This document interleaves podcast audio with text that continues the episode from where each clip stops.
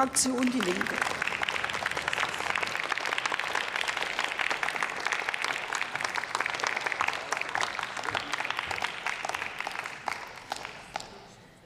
Sehr geehrte Frau Präsidentin, verehrte Kollegen und Kollegen! Es gibt Dinge und Situationen, die fordern politisches Handeln. Das Thema Ernährungssicherheit und bezahlbare Lebensmittel für alle gehört mit Sicherheit dazu.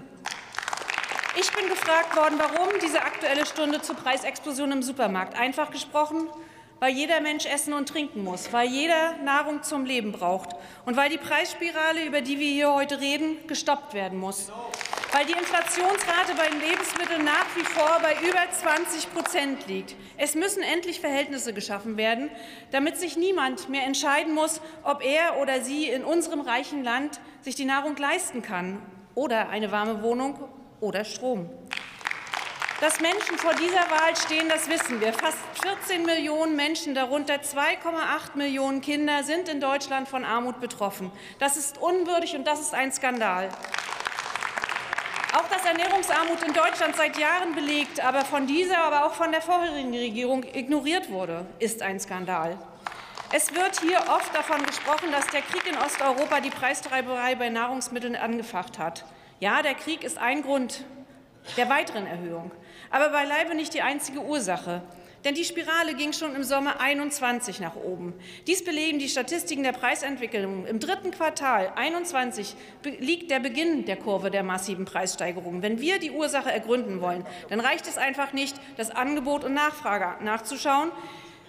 Viele angebliche Nebenaspekte werden inzwischen zu Hauptaspekten. In einem gesättigten Markt sind Innovationen schwierig. Subventionen beeinflussen die Preisbildung genauso wie Spekulation mit Nahrungsmitteln an den Terminbörsen.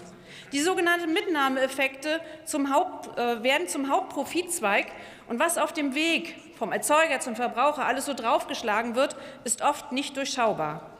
Meine Damen und Herren, die Lage ist dramatisch und man kann nicht tatenlos zuschauen. Die Inflationsrate bei Nahrungsmitteln lag im März 23 bei 22,3 Prozent verglichen zum Vorjahresmonat, also zum März 22, wo es ja auch schon eine Preissteigerung gab. Der Durchschnitt der Gesamtinflation beträgt 7,4. Und jetzt bringen Sie das mal ins Verhältnis zu den 22,3 für Nahrung, die ich eben erwähnt habe.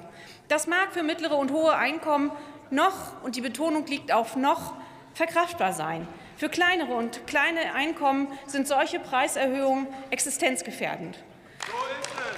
Wir sehen die Preissprünge. Molkereiprodukte und Eier, eine Steigerung von 35,3 Prozent. Brot- und Getreideerzeugnisse 24,3 Prozent. Gemüse 20,1 Prozent. Speisefett, Speiseöle und Fischwaren, Meeresfrüchte 22,8 Prozent. Und die Spitze des Eisberges scheint noch gar nicht erreicht zu sein, denn der Anstieg des Verbraucherpreisindex geht auch im laufenden Monat weiter.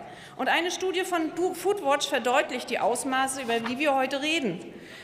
Danach sind 70 Prozent der Lebensmittel im Supermarkt teurer geworden. Und gerade diese sogenannten Eigenmarken von Rewe, Aldi, Lidl und Co. weisen eine doppelt so hohe Teuerungsrate auf wie die sogenannten Markenprodukte.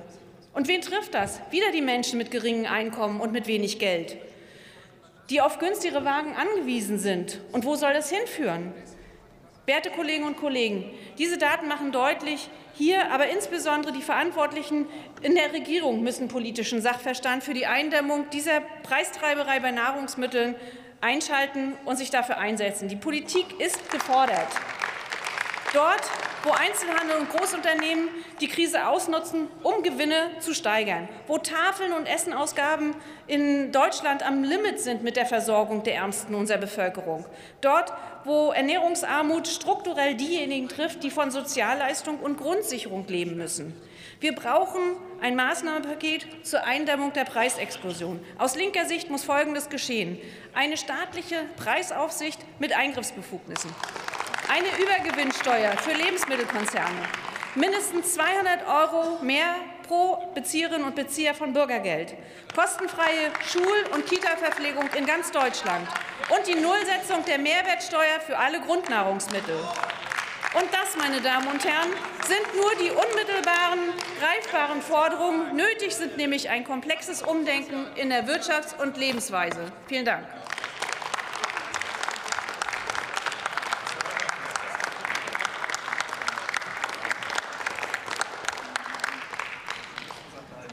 Für die SPD-Fraktion hat nun Peggy Schierenbeck